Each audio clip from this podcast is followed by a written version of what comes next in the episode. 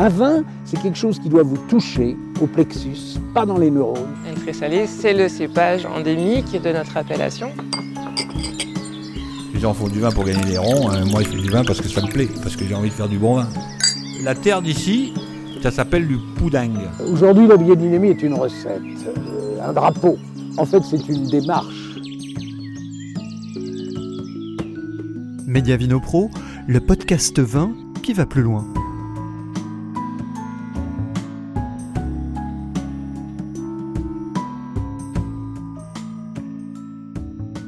Richard Spurs est né outre-Manche, loin des vignes. Si son destin ne le prédestinait pas à travailler dans le secteur du vin, son parcours insolite a fait de lui un vigneron. Un vigneron corse installé depuis 2007 en compagnie de sa femme Marjorie sur les terroirs de Calvi. Richard Spurs, l'art du métissage.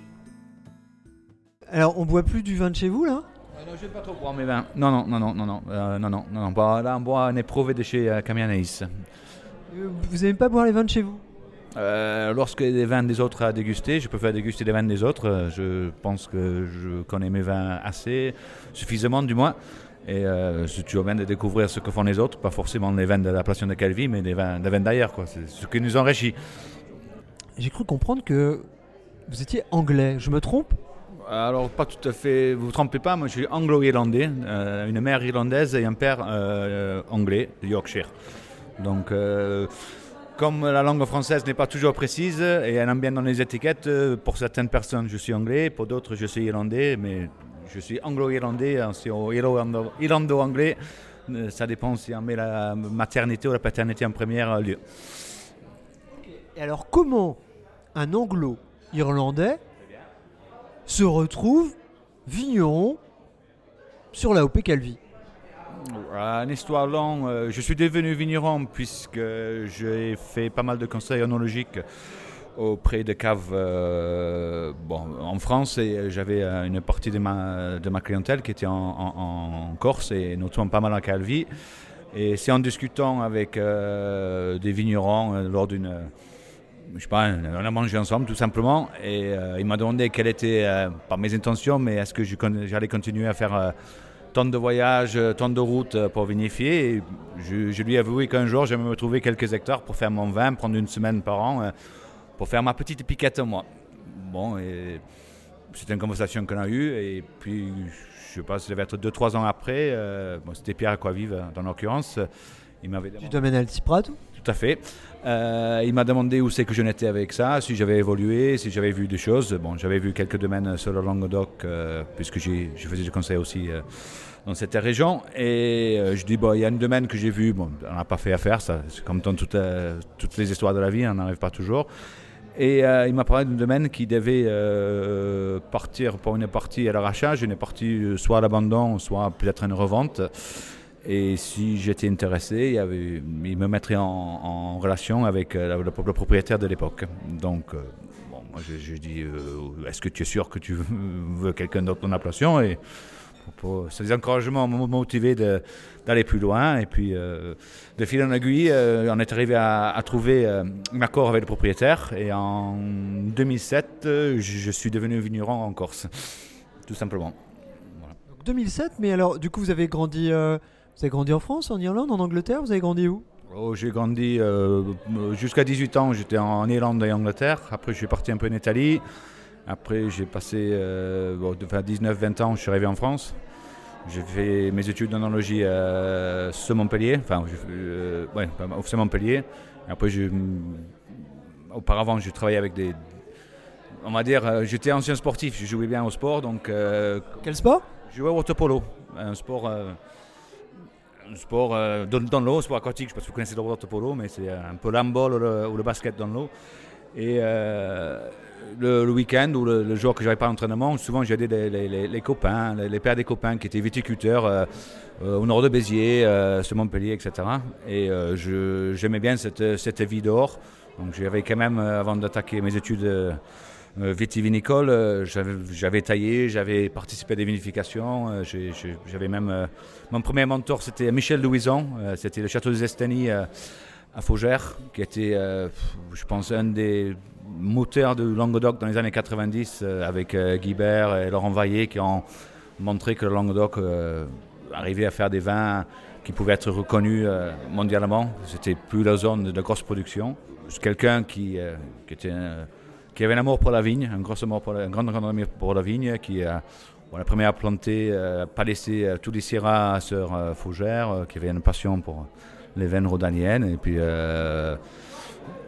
c'était euh, le rigueur qu'il avait, une passion qu'il avait. il me l'a transmise. Je sais pas, c'était. Euh, voilà, il faut un menteur, il faut quelqu'un qui vous met la pied à l'étrier, qui, qui montre un produit de raisin, mais euh, je pense que le plus important dans un premier temps, c'est produire un raisin.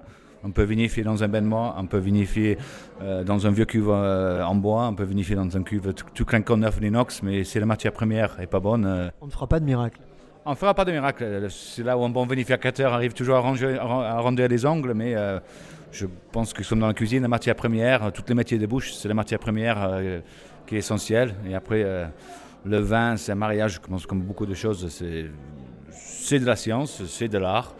Il y a une science derrière le vin, il y a un côté artistique, c'est comme dans la cuisine, il y a des très bons cuisiniers qui, ont l'art de la cuisine, qui n'ont pas forcément la, totale compréhension scientifique de la cuisine, mais euh, le vin, c'est la même chose. Il y a des, générations de vignerons qui n'ont jamais fait euh, ou ni ouvert un livre d'analogie, mais euh, qui avaient le nez, qui avaient cette dent pour savoir quand un vin était réduit, quand il va aller plus loin dans l'élevage ou dans l'extraction, ou c'était le jour de les ramasser. C'est de l'acquis, c'est de l'acquis, c'est de l'expérience, c'est le dîner, c'est c'est avoir, je pense, se fixer un but, ou de, moins essayer d'avoir, pas forcément un idéal, mais un, objectif fixe dans ce que, de ce qu'on veut produire. Alors d'où vous vient cette, euh, cette envie d'être euh, vigneron? Euh, Vous qui n'avez pas grandi sur des, des, terres où il y avait de la vigne? Oh, bah, je, bah, il faut savoir que le marché de Royaume-Uni est peut-être la vitrine du, du, vin du monde.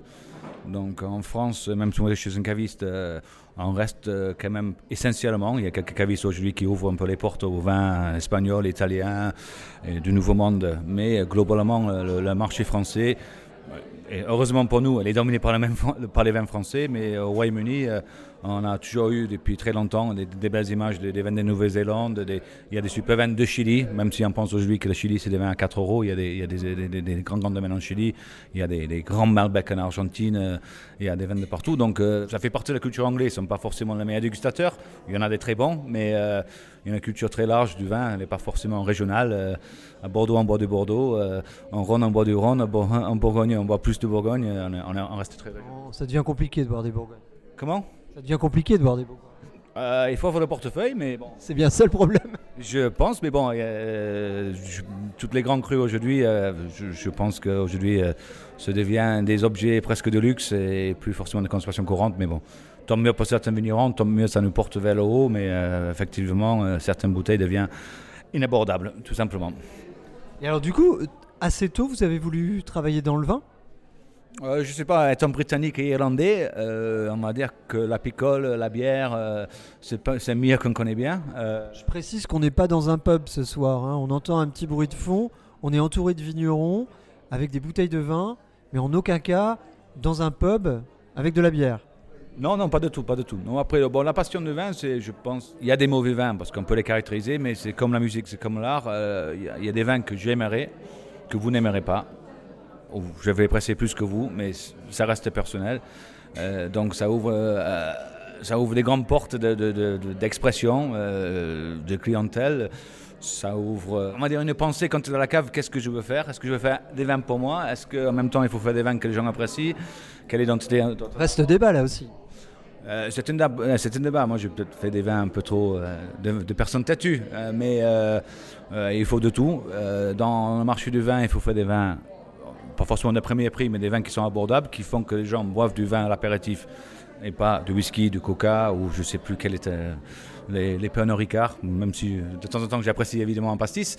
Euh, et euh, ces gens qui s'accrochent sur la première échelle de vin, au fur et à mesure, et ils iront euh, au fur et à mesure sur des vins plus charpentés, plus complexes. donc, dans l'échelle du vin, il y a des vins qui sont très complexes qu'on ne peut pas comprendre, je pense, en étant néophyte débutant. Et quand on a quelques années de bouteilles, on va dire, quelques bouteilles derrière nous, on peut commencer à, les analyser. Après, quand on est apprécie ou pas, ça, c'est des choses bien différentes. Puis je pense qu'il y a des vins qui sont aptes à certaines occasions et d'autres euh, qui sont pour d'autres occasions. Donc, euh, un rouge Bordeaux, c'est pas un vin d'apéritif, un, un, grand cru, c'est quelque chose qu'on va mettre à table. Un rosé, euh, il y a des grands rosés pour mettre à table, mais le rosé c'est plutôt un vin convivial. Le boisson vin, il a une capacité à être consommé à, pas mal de moments de la journée, à, plein d'occasions, tout simplement. Je reviens sur ma question. Est-ce que vous avez eu un déclic qui a fait que vous avez voulu embrasser cette carrière dans le vin? Qu'est-ce qui s'est passé pour que vous... Ah alors, le vin, le vin c'est quelque chose qui n'est pas répétitif, même si ça paraît répétitif. C'est un métier où on est dehors, c'est quelque chose qui me plaît. C'est un métier où il y a du végétal, donc on soigne quelque part nos pieds. Il y a un métier de transformation. Non, c'est un métier qui m'a plu assez rapidement, puisque j'aime bien bricoler, j'aime bien la mécanique, j'aime bien faire plein de choses, mais euh, le monde viticole, euh, on, a, une période hivernale où on est dehors, on taille, on est face au au froid, même si en Corse on n'est pas en Alsace ou euh, dans la vallée, euh, les vallées nord euh, alamans, mais de l'Allemagne. Non, c'est non, un métier qui, oui, très vite, j'ai bien apprécié la saisonnalité de, ce métier. il y a des moments de pression, des moments de bord, mais ça, dans le sport, on apprend vite à, gérer ces, ces moments, pas, pas de grande pression, mais des années difficiles sont il faut, les, il, faut les, il faut les passer, il faut les maîtriser, il faut parfois euh, tirer un peu plus fort sur le dos et un peu plus sur le tracteur, un peu plus sur la main. Mais non, non très vite, je, ouais, ouais, c'est quelque chose qui m'a très vite plu. Vous faites beaucoup de parallèles entre euh, l'art, le sport, la musique. C'est ce qui vous constitue un peu? Non, mais bon, je, je, je euh, je pense que réduire des gens à un vigneron simple, un vigneron ou comme un, comme un restaurateur, euh, un musicien, on, ne peut pas leur mettre une seule étiquette. Le, son produit premier ou son intérêt premier ou son métier est vigneron, mais les gens, je pense, qui ont des passions ailleurs, euh, font des vins souvent plus intéressants ou en, goûtant ces vins, on, trouve que on retrouve son caractère, tout simplement. Et c'est quoi le vôtre? Le mien, je ne sais pas ce qu'est le mien. Je suis, suis quelqu'un qui aime même faire des choses. Je ne suis pas quelqu'un de très statique. Je, je, si demain il faut déménager, j'aime bien déménager les gens. S'il faut peindre une maison, j'aime peindre une maison. J'aime faire des choses. Donc, euh, je ne suis pas quelqu'un de très statique. Donc, euh, je, bouge, j'aime bien faire des choses. Actif, euh, je ne sais pas. Hyperactif, dirais certains, mais bon. Speed, mais bon. C'est la façon que je suis. Je, suis né comme ça. On ne me changera pas. Est-ce que vos vins, vous dites que vous aimez bien bouger, est-ce que il bouge beaucoup aussi au gré des millésimes. Forcément, il y a des, il y a des différences, mais est-ce que dans l'approche que vous avez en, en vinification, est-ce que par rapport à votre caractère, vous faites beaucoup bouger les choses, vous bougez beaucoup le curseur dans, dans votre approche en vinif peut-être, peut-être en culture aussi, pourquoi pas? Euh, Je sais pas. Je pense je qu'avec mes vins, c'est des choses que je suis pas souvent. Je suis assez patient mes vins. Souvent, je j'ai des vins, mais je ne veux pas les mettre en bouteille. Je pense qu'ils ont encore une carrière en cuve euh, il mérite d'être tendu avant d'être mis, en bouteille. Euh, en ce qui concerne les vins qui bougent, chez moi, je note souvent, euh, le chacarel, un cépage qui est, qui est, extraordinaire, mais à la fois difficile en culture. c'est un vin qui, va avoir plus de caractère. Il va, il va avoir un caractère hivernal et, et vers l'entrée du printemps, il va, il va reprendre ses notes un peu plus caillouteuses. lorsque mes vins ont pas forcément dominant chacarel, parce que c'est pas mon cépage prédominant dans, les assemblages, mais lorsqu'il y a un peu plus de chacarel, souvent les vins, ils ont, ils ont différents états en fonction de l'année. J'ai pas mal de Nielouch, c'est quelque chose qui est un peu plus euh, osseux, massif, euh, rude, rustre. Euh, j'ai des grenaches qui ont ce côté ensoleillé. En Corse, le grenache, on appelle élégante, c'est un cépage qui est qui est là depuis la nuit des temps, on ne sait pas trop d'où ça vient. Il faut, savoir que la Corse, est c'est plutôt une île qui est située au large de la Toscane, même si aujourd'hui elle est rattachée à la Corse. C'est une île qui a quand même, notre cépagement de base, elle a quand même une grosse influence italienne. Enfin, c'était même pas l'Italie à l'époque, mais euh, la Corse, pour moi, si je dois expliquer ça à un étranger, il vaut mieux que je lui explique que c'est une île qui est située au large de la Toscane, que euh, d'ailleurs on est plus proche de l'Italie que de la, France, mais, euh, et les gens le verront plus facilement dans leur tête. Donc, euh, je sais pas, les vins corses sont un melting pot de culture, un melting pot d'histoire à la base. Euh, et non, les vins sont. Je sais pas. la question est bonne. Euh, je sais pas. Mes vins, oui. Je pense que je suis patient mes vins, mais il y, a des vins qui ont du chacarel. Souvent, je trouve qu'ils ont différentes époques de l'année où le chacarel a envie de dire des choses différentes. Après, je ne sais pas ce que j'aime vinifier. Je ne sais pas si j'ai eu raison quand je les vinifie. Chaque année, je je change pas les méthodes de vinif, mais je, cherche encore, je cherche encore ce que ce qu'il lui faut comme soin, ce qu'il lui faut comme vinification et, et comme élevage.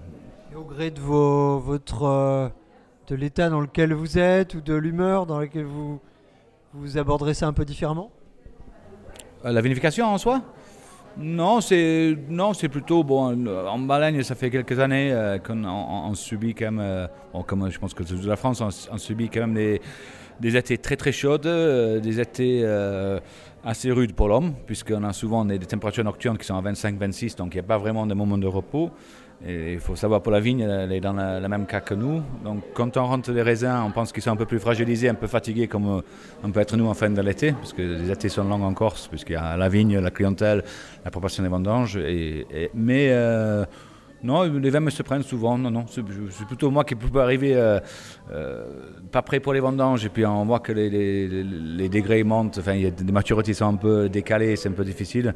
C'est moi qui arrive pas forcément prêt, prêt aux vendanges. Donc c'est pas qu'on improvise, mais c'est là où on utilise un peu notre expérience. Bon, on met la machine en route euh, et lorsqu'on a rentré euh, peut-être un, jour ou deux des vendanges, on commence à comprendre, euh, pas forcément le millésime, mais ce qui, ce qui se passe, les équipes de vin. Bout de trois jours, la fermentabilité, c'est-à-dire que si les vins partent vite, si, c'est difficile à, faire partir. Donc, c'est plus l'observation, c'est l'expérience qui nous donne un peu cette ces réactions en, face, en face des cuves, tout simplement. Votre domaine, donc euh, créé en 2007, hein, c'est bien ça? C'est une création? Euh, c'est une création. enfin, le domaine euh, auparavant faisait partie d'un domaine qui était plus grand. Donc, nous, lorsqu'on a repris une partie de la propriété, on, a créé le nom L'Enclos des Anges. Donc, c'est un vignoble qui était existant, que depuis 15 ans, on a quasiment à quelque chose de près tout replanté. Donc, lorsque... Tout replanté euh, quasiment tout, ouais. il me reste quelques vieilles vignes, euh, des, des Chacarelles, des Vermontines qui ont 35-40 ans, un vieille vigne de Nilouch. Sinon, euh, pour le reste, on, j'ai replanté 15 hectares quand même, depuis que je suis. Vous avez quelle surface aujourd'hui? On doit avoir à peu près 16 hectares en production, il reste 2 hectares à planter, mais cette année, il y a un champ qui est en jachère et on le plantera l'an prochain. la, rotation rapide sur les sols, c'est pas forcément l'idéal, ni pour les sols, ni pour la vigne. Donc, 16 hectares de tête. Après, il faut regarder dans Séville, mais bon, c'est 16 hectares. 16 hectares et euh, avec une répartition au niveau des couleurs, comment vous. En cépagement, sur les blancs, j'ai uniquement de vermentine. Euh, je n'ai pas planté de banco gentil. Je ne suis pas encore convaincu personnellement euh, par la cépage. Je vais en planter, mais je n'ai pas encore eu des déclic sur la cépage. Ça me donne envie de faire ça. Mais bon, est en chez moi, peut-être que je vais, je vais les chatouiller et je trouverai ce que je veux en faire personnellement. Euh, j'ai des Nilouch, euh, j'ai des, j'ai des j'ai des élégantes des Grenaches, euh, j'ai un peu de Syrah et j'ai une petite parcelle de, de, Morvèdre qui est plantée au nord, un peu comme on ferait à, comme on ferait à Bandols, c'est-à-dire face à la mer. voilà, donc ça nous fait donc six cépages. donc il y a un mélange de, de, cépages endémiques de la Corse et les cépages, je dirais, classiques méditerranéens, puisque euh, dans ce lot-là, le seul cépage qui est réellement dit français, c'est la Syrah. Le Mourvèdre et les Grenaches sont d'origine espagnole, même si euh, les Français veulent donner le, nom français, c'est le cépage qui est d'origine espagnole, donc euh, le cépage méditerranéen. c'est une métissage, comme je le suis moi, comme, est la Corse quelque part, c'est métissage de culture, donc ça représente nous et peut-être euh, quelque part la, Corse. Même si aujourd'hui on de travailler beaucoup sur l'échappage euh, endémique à la Corse, euh, personnellement, en général, je ne pas dire jamais, mais j'ai une préférence pour les vins d'assemblage que les vins. évidemment, en Bourgogne, c'est un peu compliqué, mais je préfère personnellement les vins d'assemblage que les vins monocépages. Donc chez vous, vos cuvées sont essentiellement en assemblage Vous n'avez pas un 100% chacarel ou... Non, je, je, songe à le faire parce que je, commence à mieux le comprendre et on est en train de construire un chai, donc je pourrais faire des choses que je ne pouvais pas faire dans, mes, anciens, dans mes anciens chais. Euh, j'ai envie, je ne sais pas si je vais arriver, mais j'ai une idée derrière la tête pour faire du chakra à 100%, mais euh, ce serait, j'aime pas le mot micro-cuvée, mais ce sera des essais qui feront peut-être quelques quilles. Euh, mais je, pense qu'en mariant des cépages, souvent un tir plus fort qu'en faisant des cépages seul. Qu'est-ce que vous aimez dans cette euh, approche justement en assemblage? L'assemblage, pour moi, ça, souvent ça apporte plus de complexité. Souvent, Ça peut arrondir euh, le côté dur de notre vin, c'est ramener du corps, c'est ramener de longueur, c'est, je, je sais pas, on, pourrait faire, je pourrais faire, euh, parce que souvent j'ai vinifié des cépages, je vinifie chaque cépage à part, à part quand je, puis, je peux vinifier le Nilouch avec les grenaches, je peux faire, je trouve qu'il y, a une meilleure symbiose lorsqu'ils sont vinifiés ensemble. Je pourrais faire euh, 8 cuvées euh, différentes, qui ça, pas par contre euh, d'AOP Calvi, puisqu'en AOP Calvi, il faut que dans le cépagement, il faut qu'il y ait au moins 50% de grenache Nilouch ou Chacarel dans la bouteille.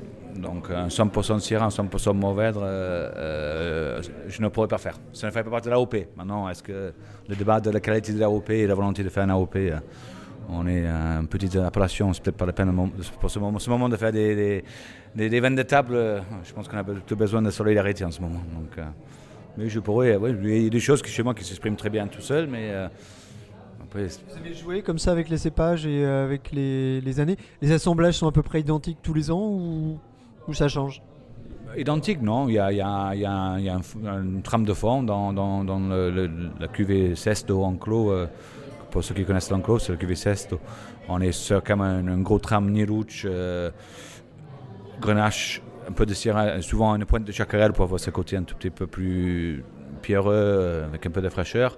Et la gamme Fraticelli, euh, on est plutôt, c'est un assemblage de cépages endémiques qui est plutôt dans la facilité des vins pas parce que je pense que les vins d'assemblage sont meilleurs, mais les vignes sont, ainsi. N'empêche qu'un jour dans le Fraticelli, si je trouve que le grenache est, l'année plus difficile et plus léger, autant ir dans le Fraticelli. Il n'y a, pas de, recette magique, c'est de l'expérience. Mais bon, globalement, dans, dans la cuvée on a quand même un ossature euh, Nirouch, euh, grenache, euh, un pointe de Syrah avec, avec cette pointe un peu haute en Chacarel et on va plutôt travailler le cépage endémique dans la gamme Fraticelli. Quelle est votre approche en, en, au niveau, au niveau de, de, de, de la plante, la plante ben, Moi, je, je repris une vignoble qui était plantée en gobelet. Euh, avec mes, mes, premières expériences et mes observations, euh, toutes les vignobles ont été replantées euh, en méthode, on va dire, vraiment traditionnelle, gobelet. Donc euh, j'ai des vignes que j'essaie de tailler, euh, peut-être pas à ras le sol, mais en taille très bas, en taille, court, taille à 3-4 yeux. On a toujours travaillé avec euh, un côté un peu sauvage bio, euh, mais aujourd'hui on passe les certifications. Pas, vous n'étiez pas certifié avant, c'est ça? Euh, Non, pas je ne me posais même pas la question. pour moi, un, vin, un bon vin, c'est un bon vin, c'est pas parce qu'il manquait bio derrière, c'est plutôt que l'appellation, on, on en fait tous l'effort de passer les certifications. Je, je pense qu'il y a des super vins en raisonné, comme il y a des très mauvais vins en bio, et des très mauvais vins en raisonné, comme il y a des super vins en bio. Donc, euh, après, la, seule chose de la bio, je ne pense pas que les gens se rendent compte que ce n'est pas forcément quelque chose qui tire la technicité humaine par le haut, parce que ça demande beaucoup de main-d'œuvre, et notre main-d'œuvre n'est pas forcément très qualifiée lorsqu'on doit piocher, reprendre derrière une vigne, donc le bio c'est énorme. Et en Corse, la main-d'œuvre c'est toujours compliqué de toute façon pour trouver du monde. Euh au, sens large, hein, pas euh, au niveau viti, au niveau. Euh, au, enfin, c'est compliqué, beaucoup s'en plaignent. Ah oui, la, la, la, la disponibilité de main-d'œuvre, euh, c'est pas toujours évident. Non, non, non, non, c'est pas toujours évident. Après, on arrive, toujours à, ranger les choses, mais non, on n'a pas, un pôle de, travailleurs agricoles sous la main pour euh, une semaine de pioche, ou trois jours de pioche, ou deux jours de. Non, non, ça, c'est pas évident. Après, pour revenir sur le bio, donc, souvent, ils n'ont pas conscience que autant on va plus vers une planète saine, mais le, le, travail que ça engendre, ça fait des gens qui, qui travaillent comme les maçons il y a 40 ans, ils, ils font des semaines de pioche, ils ont des tendinites, ils ont mal au dos, c'est pas toujours... Euh, c'est beau à dire, mais la réalisation est un peu plus compliquée. Décalage euh, ville-province peut-être, hein, ou ville-campagne. Hein. Ouais, bon, c'est plutôt, euh, c'est pas une alerte, mais les gens, des fois, ils pensent qu'on fait du bio, c'est bien. Bon, il faut accepter qu'il y ait un peu d'herbe dans un vigne, ça c'est pas bien, bien grave de voir un vigne sans herbe. Des fois, il faut, on, doit, on peut se poser des questions, mais c'est les efforts que, que, que, que, que ferait n'importe quel vigneron. À la fois, il y a beaucoup plus d'heures en, en tracteur. Et euh, le, le, travail, euh, c'est pas forcément le travail des techniciens, c'est le travail très manuel, euh, des gens qui vont faire euh, tirer l'herbe, pocher. C'est pas toujours. C'est un côté glamour, mais c'est un côté. à la fin de la journée, on a mal au poignet, on a mal au dos, on sait pourquoi. Donc vous serez, vous serez certifié pour le coup dans combien de temps? Euh, je pense que l'an prochain, on doit être certifié bio de tête. Je, il me semble que c'est trois ans, donc je pense qu'on est en troisième année. Je pense qu'à partir de millésime 2021 ou 2022, honnêtement, je, ce sont des dossiers. On sent que c'est pas c'est pas votre truc, c'est pas ce qui vous motive et vous avez des priorités ailleurs que de- dans les certifications. Ben, on a toujours travaillé comme ça, donc en, en soi, ça je pense pas, mes vins n'ont pas particulièrement changé à ce niveau-là. Donc on a, de toute façon, quand on travaille un gobelet, on travaille avec un vigne après qui recouvre vite le sol. On est plutôt sur euh, une feuillage qui, bon, dans les cépages, mais qui, va plutôt prendre euh, l'espace dans les 360 degrés, qui recouvre un peu les sols. Donc, euh, une fois qu'on a passé une fois la décaféoneuse et une fois euh, l'intercept ou une fraise, on arrive à arriver au vendange avec les sols à peu près propres. C'est pas pas le plus compliqué. Je cours pas derrière. Je serai très content quand toute l'appellation sera. Peut-être, euh, je sais pas si on sera pas, mais il y a des chances qu'on soit la première appellation 100% bio euh, sur le territoire français. Belle carte de visite quand même. Oui, c'est c'est bien. Je pense que ça, ça, montre une dynamique et euh, une volonté de ouais. Après, euh, en soi, euh, on a toujours travaillé comme ça, on a toujours été un peu sauvage. euh, On a quand même en Corse, un- enfin, ce Calvi, a un climat qui est relativement facile euh, au niveau phytosanitaire. Moi, je, dois traiter, euh, je dois faire trois poudres, trois, enfin, trois soufres euh, par an. Je, traite, je traite la vigne entre trois à quatre fois par an. C'est pas particulièrement parce que je suis un bon vigneron. Par rapport à d'autres régions, effectivement, c'est pas la même chose. Non, je suis pas bon, bon vigneron, c'est que le climat, le climat est facile. Et au niveau vinification, comment vous définiriez votre euh, travail? Est-ce que vous, vous êtes dans une certaine approche? Comment vous pourriez résumer ça? Oh, le vinif, euh, je sais pas, c'est. Euh, Je sais pas comment le définir. Moi, nous, on fait des vinifications assez longues. Je n'ai pas, pas peur de, de laisser cuver les choses. Je ne cherche pas une extraction rapide. Je peux faire euh, travailler sur la longueur de macération avec des pigeages, euh, de belles aérations. euh. si ça plaît aux gens, c'est tellement régulé. Mais bon, aujourd'hui, on est obligé avec la température, on a toujours du froid dans un cave. Donc, une vinification tellement régulée pour moi, ça veut rien dire parce que sinon, ça ne marcherait pas. Après, on, travaille quelque part. Euh, je n'aime pas de façon bourguignon, mais on a souvent un gros travail soli. Mais il y a toujours eu le muscadet soli, il y a eu beaucoup de vins solis. Les champenois, je pense qu'ils élèvent le vin soli depuis longtemps, ce latte. Donc, mais euh, on a des lavages solis qui sont assez longs. Euh, J'ai un côté plus laisser faire, passion avec, euh, avec les vins lorsqu'ils sont en cuve. hein. Autant je, la vigne, je, je la, je, je la malmène pas, mais je lui laisse, euh, je, lui demande peu, mais ce qu'il faut. Et les vins, je, suis plutôt tranquille avec. Vous laissez le temps qu'il faut? Oui, je pense, ouais, je pense qu'il y en a certains qui ont goûté mes vins qui ne sont pas emboutés. Pourquoi c'est pas encore embouté? Parce que pour moi, je pense qu'on peut encore euh, gagner en complexité, gagner un peu plus de fondue, hein, que ce soit en bouteille. Mais que vous faites, euh, vous faites du vin, c'est vous qui le faites. Donc euh, souvent c'est le marché qui dicte, mais moi le marché, euh, le marché attendra. 14 ans que vous êtes sur votre domaine. Comment vous voyez l'avenir de ce domaine? Vous, vous avez des choses que vous aimeriez préciser? Des modifications dans votre travail, en vigne, au niveau des vinifs pour le coup? Que vous aimeriez apporter, du matériel que vous aimeriez avoir euh, Comment vous, vous aimeriez voir évoluer les choses?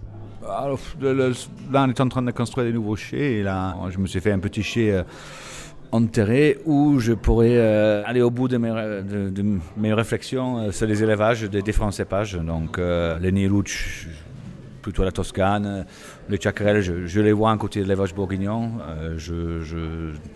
Les Tyrrhas plutôt rhodaniennes, euh, les Grenaches plutôt style Châteauneuf, même si Châteauneuf aujourd'hui les vinifications évoluent énormément. euh, ils commencent à, à travailler pas mal de matériel, mais j'aurai une pièce qui sera à, température constante où je pourrais jouer entre le béton, le bois, les, les- pas mal de choses. Et c'était pas possible aujourd'hui pour.